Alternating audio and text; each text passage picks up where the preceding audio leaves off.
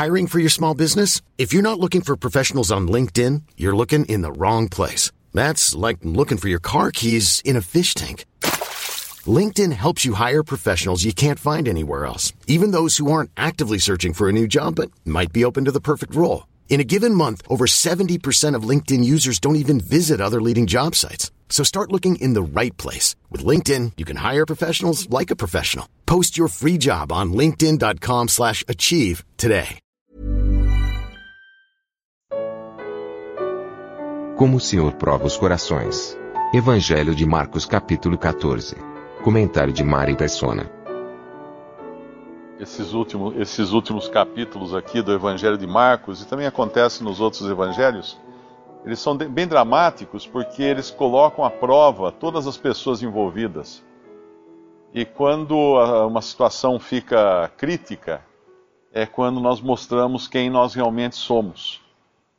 Eu tinha um colega numa empresa que ele falava que quando você põe o dinheiro na mesa, aí que aparece o que cada um é realmente, né? A gente sabe disso quando tem uma herança para ser dividida entre irmãos que a vida inteira se deram bem e aí eles começam a se matar uns aos outros na hora de dividir a herança. E aqui nós vimos um pouco antes, nós vemos classes de pessoas e reações que são bastante típicas até de pessoas, de cristãos, de nós mesmos, não é? Uh, no capítulo 13, no início do capítulo, saindo ele do templo, disse-lhe um dos discípulos, mestre, Olha que pedras e que edifícios. E respondendo Jesus, disse-lhe: Vê esses, esses grandes edifícios? Não ficará pedra sobre pedra que não seja derribada. Eles se orgulhavam de tudo aquilo que a religião podia lhes dar. E nós nos orgulhamos também de tudo que às vezes estamos acostumados, né, de, uh, com o aspecto exterior da, da profissão cristã. Muitas vezes nós nos iludimos achando que só alguém que está dentro de um sistema religioso tem esse tipo de orgulho uh, no seu coração, mas não é verdade. Todo, todo ser humano tem orgulho. Isso faz parte da carne, da natureza do homem. Então, alguns aqui estão se orgulhando de tudo aquilo que eles haviam conquistado em termos religiosos. E o Senhor vai logo dar uma lição a eles, mostrando tudo o que iria acontecer, em especial o versículo 31 que o irmão leu: uh, Passará o céu e a terra, mas as minhas palavras não passarão e o tempo todo vigiai, vigiai, vigiai, orai, orai, orai, porque eles estavam num, eles, eles estariam numa situação crítica daí para frente. Uh, claro, aqui eles representando os, o remanescente de judeus. Agora tem uma outra classe de pessoas que está aqui nos bastidores, tramando para se livrar de Jesus. E existe muita gente hoje também querendo se livrar dele. É, é impressionante as coisas que acontecem na, uh, quando você professa o nome de Cristo, as reações que ocorrem. Existem as reações de orgulho por toda a religiosidade, existem as reações de, de ódio e aversão a Cristo, que querem se livrar dele de qualquer maneira. Existe a, a reação de Judas no versículo 10, que quer ganhar um dinheirinho agora, ele quer se aproveitar dessa situação provavelmente achando que o Senhor se sairia ileso dessa situação e ele sairia um pouco mais rico, Judas sairia um pouco mais rico, e no fim todos ficariam bem na história. Mas é claro que o plano dele também foi por água abaixo, como é o plano por água abaixo aqui dos sacerdotes e escribas, que queriam evitar a todo custo uh, que o povo ficasse sabendo o que eles estavam fazendo. Uh, depois nós vamos ver uh, mais à frente, Pedro também, querendo mostrar sua, toda a sua valentia, não é? E assim, todos, todos aqui revelam o que tem no coração. Mas tem, uma, tem uma, um oásis aqui nesse capítulo 14, que é Betânia, que é o lugar que o Senhor costumava ir para descansar. Quando ele ia a Jerusalém, ele não dormia em Jerusalém, ele dormia em Betânia. Ele ficava na casa de Lázaro, ele ficava na casa de, de Marta e Maria e era ali que ele encontrava repouso, era ali que ele encontrava companhia, era ali que ele encontrava pessoas que o amavam. Então, em meio a todas essas diferentes classes de pessoas, sempre existem aqueles que realmente têm uma, uma afeição pelo Senhor, não pelo que ele representa, como a religião, as grandes obras religiosas ou coisas assim, ah, mas pelo que ele é. e nem, nem mesmo pela, pela fé individual, achando que é grande coisa, como Pedro. Pedro se, se, se impõe aqui. Pedro já teve o seu momento quando o Senhor perguntou a eles: uh, Quem dizeis que eu sou? E, e, cada um falou: Ah, é o profeta, é esse, é aquele. E Pedro falou: Tu és o Cristo, o Filho de Deus vivo. E o Senhor falou: Não foi nem carne nem sangue que te revelou isso, Pedro, mas foi meu Pai que está no céu. E aqui nós temos uma no, no versículo 3 em diante, que a gente poderia dizer o mesmo dela: Não foi nem carne nem sangue que te revelou quem, diante de quem você está.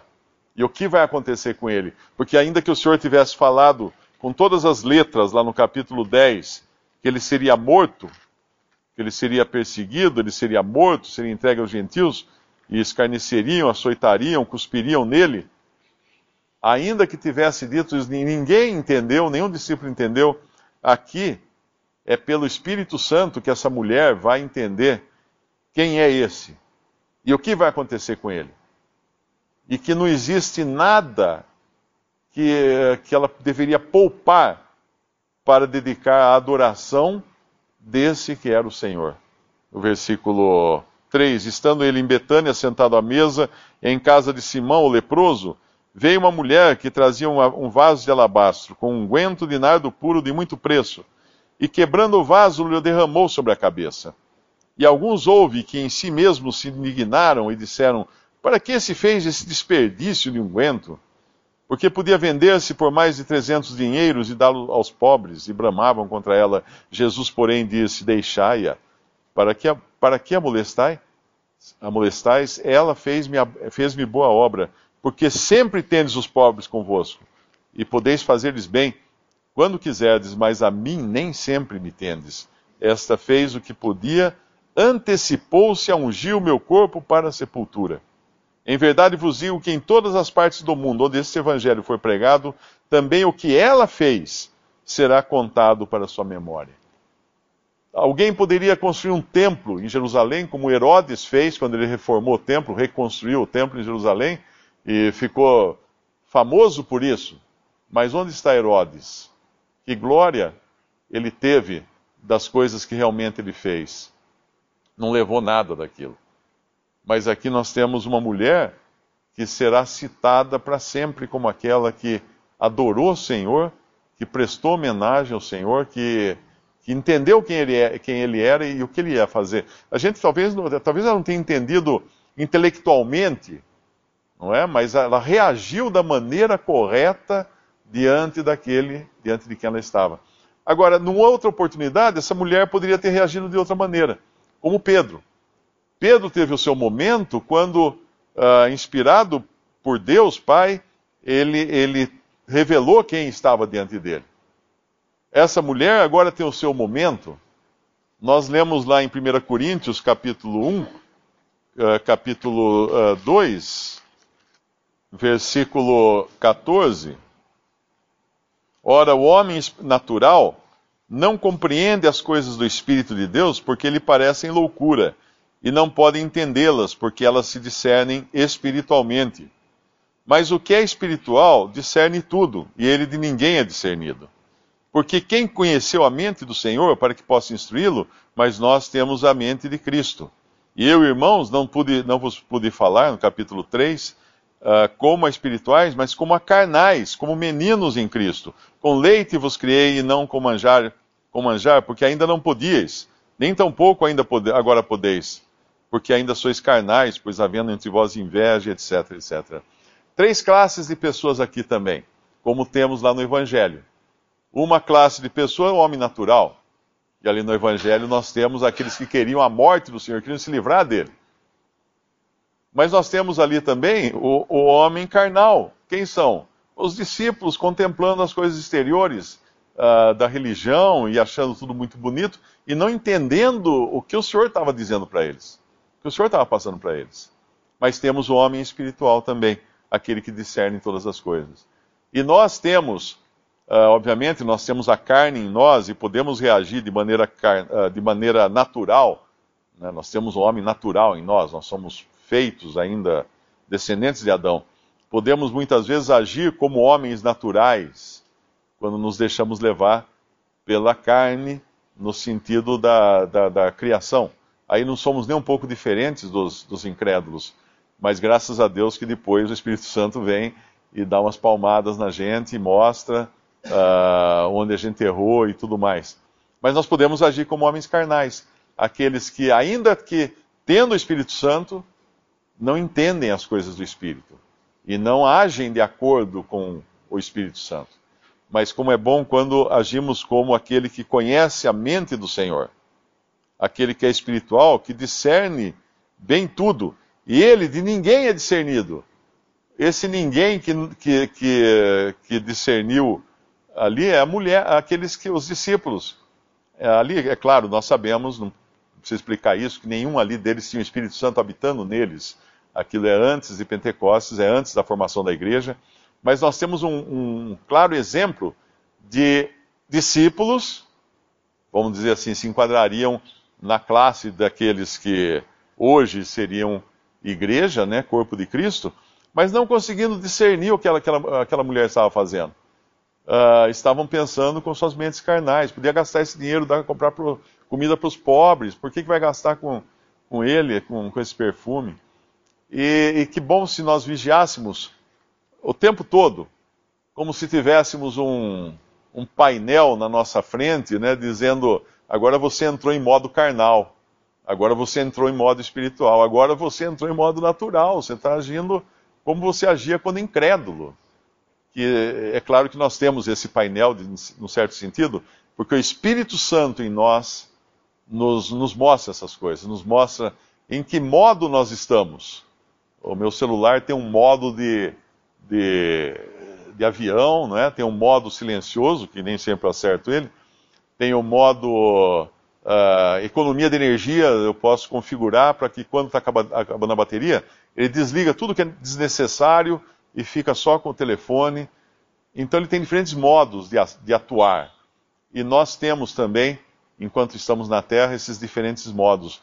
Mas não existe um modo mais nobre e melhor do que esse modo, essa configuração da mulher aqui, que comprou um nardo, um vaso de alabastro com um guento de nardo puro, de muito preço, e quebrando o vaso, lhe derramou sobre a cabeça. Não devemos esquecer que um vaso de alabastro já era caro, porque naquele tempo não existia essa facilidade de vidro e de cristais e coisas assim.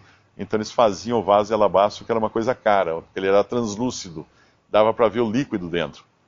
E, mas ela quebra o vaso e derrama o unguento caro. Nós vamos encontrar dois homens também lidando com ungüentos caros no sepultamento do Senhor Jesus. Ela fez antes eles vão fazer depois do sepultamento. Ela, ela tratou do Senhor antes da morte. Eles vão tratar do corpo do Senhor depois da morte. Mas são pessoas que, uh, aos olhos até do, dos discípulos, nós temos sempre, as crianças cantam, eram doze apóstolos, elas decoram os nomes dos discípulos, dos apóstolos, mas nós não temos nenhum corinho de criança falando de José de Arimateia e Nicodemos, e muito menos dessa mulher que nem nome ela tem. Ou seja, ela tem um nome, claro, né? Mas aqui nesse relato não é mostrado o nome dela, porque o, o que mais importava era a pessoa uh, sobre quem ela derramou esse unguento. E ela sabia disso, por isso que ela dedicou tudo a ele, porque ele é digno. O Senhor tem abundância né, para nós e nós às vezes não percebemos, porque aqui eles estão tão preocupados com o que essa mulher entregou a ele, ou empregou com ele, né, gastou com o Senhor, mas às vezes passa despercebido o que ele tem em contrapartida. Nós lembramos do Senhor multiplicando os pães e os peixes. Uh, eu nunca tinha parado para pensar que esse vinho que o Senhor produziu ali naquele, naquele casamento, eu realmente não sei quem, quem bebeu tudo aquilo, porque são seis, seis talhas de pedra, cada uma delas tem dois ou três almudes. Cada almude é 40 litros, então seriam uh, ah, 80 ou 120 litros, multiplicado por 6, dá 480 a 720 litros de vinho que o Senhor deixou nessa festa. Uh, impressionante, porque ninguém, ninguém imagina uma festa que com 400 e 720 litros de vinho. Mas é assim é o Senhor. A gente é inesperado tanto que Ele tem uh, para nós. Nós é que não usufruímos uh, porque seguramos, né? E, e não, não uh, deixamos o nosso, o nosso alabastro intacto, o nosso perfume preso e depois não vemos o que Ele é capaz de fazer em contrapartida.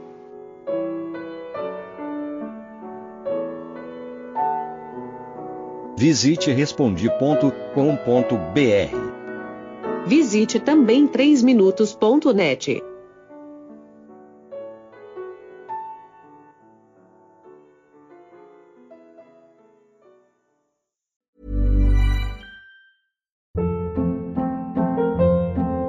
Hold up. What was that? Boring. No flavor. That was as bad as those leftovers you ate all week. Kiki Palmer here, and it's time to say hello to something fresh and guilt-free. Hello Fresh. Jazz up dinner with pecan-crusted chicken or garlic butter shrimp scampi. Now that's music to my mouth. Hello Fresh. Let's get this dinner party started. Discover all the delicious possibilities at hellofresh.com.